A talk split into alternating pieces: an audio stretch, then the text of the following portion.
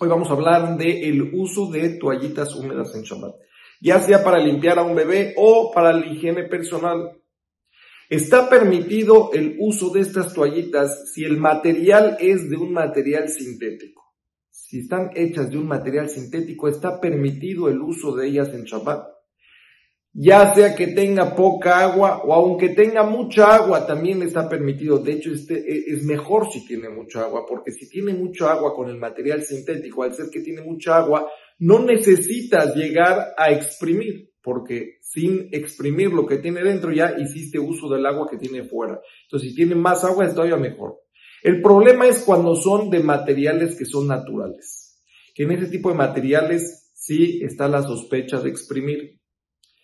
Entonces uno debe de tratar de no usar ese tipo de toallitas. En caso de necesidad, hay en quien apoyarse. Por ejemplo, el Hazón y en el libro Alajá dicen que está permitido usar ese tipo de toallitas si es que es muy poca el agua.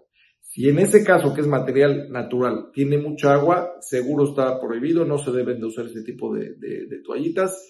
Pero si tienen poquita agua y no presionas mucho, de manera que no es seguro que exprimas, trae el Hazón Ovadia que está permitido usarlo de esa manera, así también trae el libro Alajadura, nada más que hay muchos poskim que discuten a esa idea, por lo que uno debe de tratar de buscar siempre una toallita que sea de material sintético.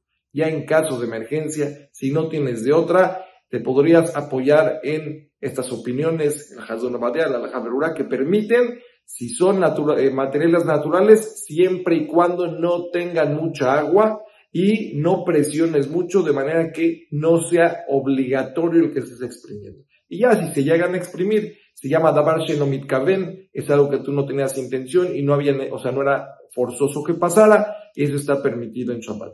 Mesdat Hashem, esperemos de que hagamos el buen uso de esto y estemos viéndonos aquí la siguiente semana preparándonos para Shabbat aquí en Sharejes.